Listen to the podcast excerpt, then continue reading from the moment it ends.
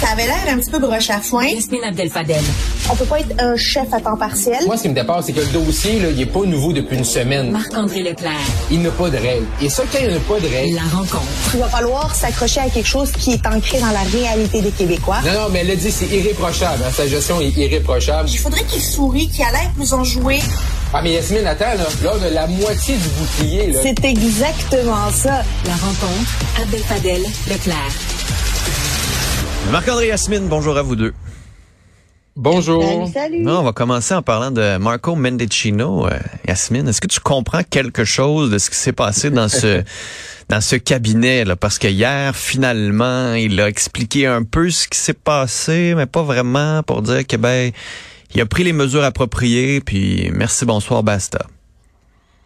Euh, non, je ne comprends strictement rien, absolument rien. Et euh, il donne, c'est une succession d'erreurs que Marco Mendicino fait. Là, c'est pas la première, et on n'est pas à sa première phrase, sa première difficulté à exprimer des décisions ou Mm. des désintérêts qu'il a connus. On se rappelle, c'était le ministre aussi responsable de de euh, de, de ce qui s'est passé à Ottawa. Puis ça a pris tellement de temps au gouvernement Trudeau de agir et de réagir à ce qui se préparait, à ce qui se tramait. Il avait même dit que le chef de police lui avait demandé d'appliquer la loi sur les mesures d'urgence, chose qui a été complètement démentie par les chefs de police d'Ottawa. Euh, il en est pas à ses demi-vérités, Ouais. à ses euh, cachotteries. Et comme ministre de la Sécurité publique, on s'attend à ce que ce soit quelqu'un qui est qui a l'air en contrôle, qui est en contrôle, Mm. parce qu'il doit insuffler un peu de euh, un peu de sérieux. Puis il faut que la population fasse confiance au ministre de la Sécurité publique. C'est le capitaine au bord au bord euh, du navire de la défense euh, intérieure, là, tu sais. Mais non, on n'a pas l'impression qu'on a un capitaine, on a plutôt l'impression qu'on a un matelot qui de temps en temps se prend pour un capitaine et qui va se cacher dès la première tempête. Marc-André. Parce que là, il nous Ouais, dit puis c'était- qu'il savait pas pourquoi son bureau, il a pas, l'a pas informé, euh, qu'on sait pas trop ce qu'il a fait avec Ouais. l'employé du bureau qu'il savait, mais qu'il lui a pas dit. Ouais, puis là, il dit, j'ai fait une directive, j'ai réglé ça, je vais régler ça. Hier, euh, avec les médias, il hein? s'est présenté, il s'est sauvé, mais sans répondre aux questions. Il dit, je vais revenir après le comité. Finalement, il est jamais revenu. Tu sais, quand on dit que un parlement hybride, par exemple, là, c'est pas une bonne idée, mais c'est justement ça. là. Hier, le ministre, il a pas eu le choix là, de faire face Mm. au comité puis aux médias. Mais si tu un formule hybride, là, ben tu dis ben le ministre sera là via ben, via sa, sa webcam. Là. Fait que t'évites les médias, t'évites les, les, les, les membres du comité, mais t'es là. T'es là. Ben, j'étais au comité, là, mais j'étais en déplacement. Et, fait que c'est pour ça que c'est important. Hier, il est très mal paru. Puis les rumeurs à Ottawa, là, Philippe Vincent, Yasmine, s'accentuent. Là. Je, Sur un Trudeau, remaniement, là. Pas le choix. Sur un remaniement, il n'y a, il y a pas le choix. Euh, Il y en a qui regardaient l'horaire de M. Trudeau hier, c'était rencontre privée, pourtant ça siège encore. Clairement, là, tu vois, il y a des rencontres, il y a des rumeurs aussi de certains ministres qui annonceraient bientôt qu'ils vont pas se représenter. Là, on parle de Bill Blair, par exemple.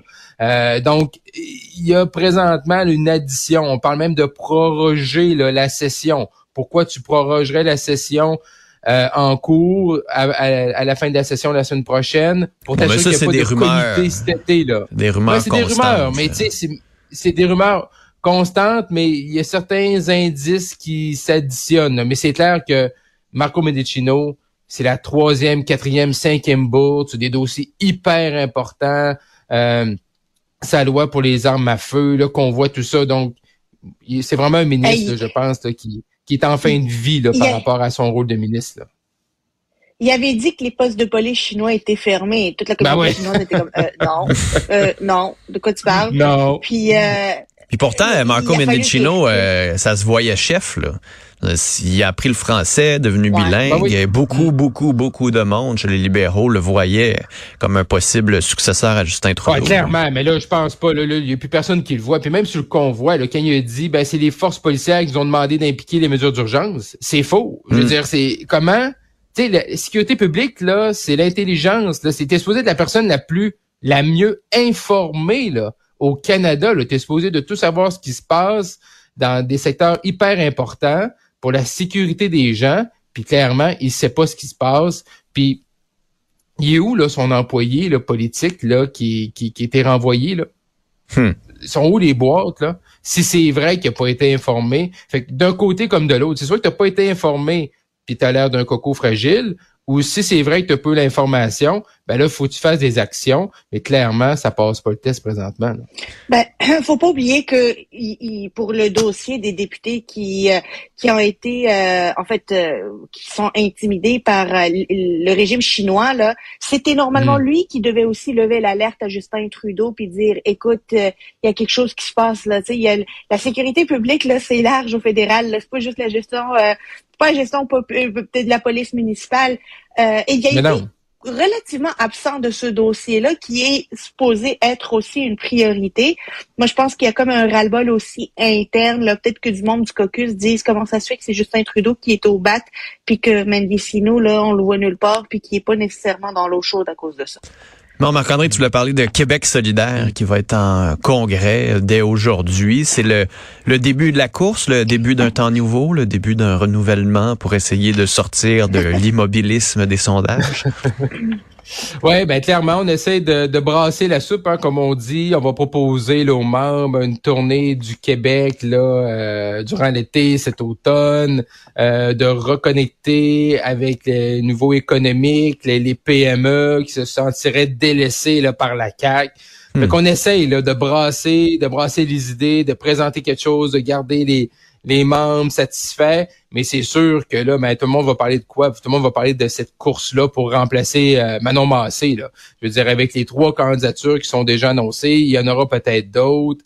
Et je me suis informé, on avait parlé un peu plus tôt cette semaine, je me suis informé à savoir comment ça fonctionnait, cette fameuse course-là. Oui, on le sait-tu. Vincent, Yasmine, là, puis on, ben, on pensait là, que les conservateurs avec Jean Charest et Pierre Poliev, c'est compliqué, là, mais eux, là, c'est encore plus compliqué. Ben oui. Parce que quand il y a des associations, tu dois quatre délégués pour le congrès du mois de novembre, mais là, plus tu as de membres, ben là, après ça, plus tu as de délégués qui, peuvent entrer par rapport à une tranche. Fait que c'est un membre, un vote ou c'est des délégués qui votent?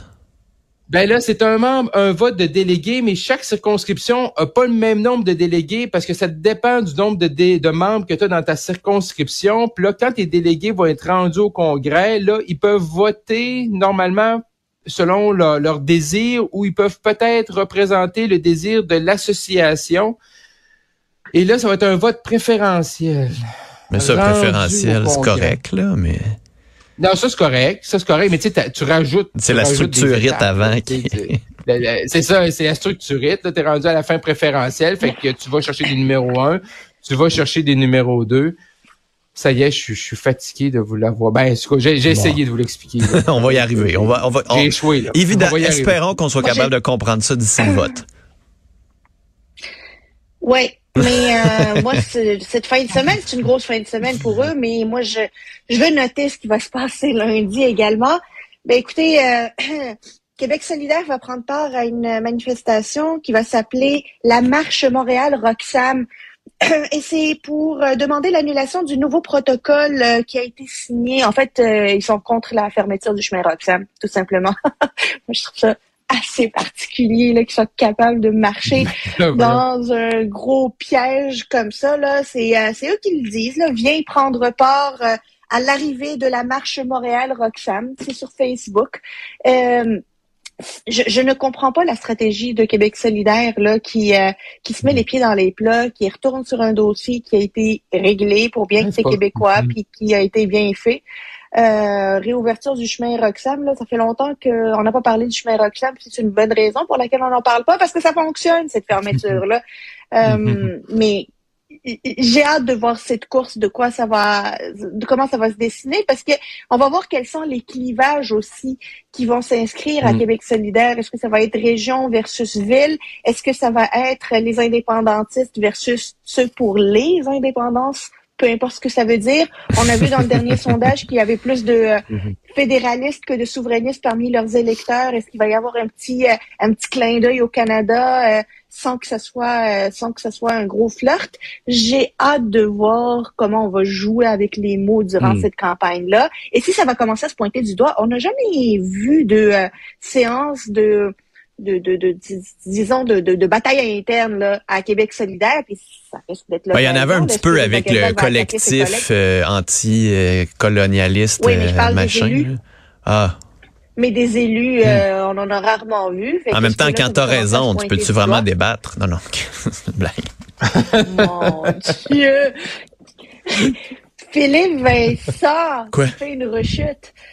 Ton Rechute? Mais non, mais je, Prends ton traitement. un petit, un petit cynisme, là, juste comme en ce vendredi, là, tu sais. Marc-André, un mot là-dessus, ou tu voulais parler du euh, Parti québécois et de Paul Saint-Pierre? On peut parler de M. Saint-Pierre Plamondon, bien sûr. Vas-y. En fait, ben en fait, c'est intéressant de voir euh, M. Saint-Pierre Plamondon qui l'a dit vraiment tout bonnement hein, à notre collègue Mario Dumont, dire ah, je vais prendre un deux mois pour m'occuper du nouveau-né euh, avec ma conjointe qui va euh, non, accoucher dans les prochains jours. Et ça a rouvert quand même une certaine discussion par rapport aux congés parentaux là, qui n'existent pas à Québec pour la classe politique. Et euh, on a parlé beaucoup du salaire des élus, mais je pense qu'on ou- qu'on oublie ce dossier-là euh, où pour les jeunes parents, il y a des jeunes hommes, des jeunes femmes qui veulent faire de la politique, mais qu'on voit bien que c'est pas adapté. C'est un système, euh, notre système démocratique est assez âgé, qui est pas adapté pour les jeunes familles, qui est pas adapté pour les jeunes parents. Puis il faut que tu prennes, tu peux prendre un congé, mais tu sais, c'est pas normé, c'est pas indiqué. Fait tu le fais, lui il le fait, il est chef. On n'est pas en élection, on est en saison estivale. Mais sinon, euh, je pense aussi que les députés devraient se pencher là-dessus. Là. Yasmine? Ben, moi, je trouvais ça rafraîchissant qu'un homme politique euh, dise, euh, ben, vous savez quoi, moi, là, je vais aller faire du poids à poids avec mon nouveau-né, là, puis ça, c'est important pour moi. Bon, Mm. ça tombe bien, il n'y a pas des gros dossiers politiques qui sont en train de se tramer maintenant pour lesquels il y a besoin d'aller euh, d'aller se battre. Là. Il n'y a pas de débat des chefs, on n'est pas en campagne électorale. Euh, toujours est-il que ça peut raviver la, toute la question de du changement de, du, du- de, de la fonction finalement de parlementaire de manière à ce qu'ils puissent non seulement cotiser à la RQAP, mais aussi la toucher. Bon, en terminant ce dernier vendredi, voici Mm. une chanson qui, euh, comment dire, souligne une tendance qui commence à être lourde à la CAQ et nul autre que notre grand artiste canadien, Justin Bieber, pour nous l'illustrer.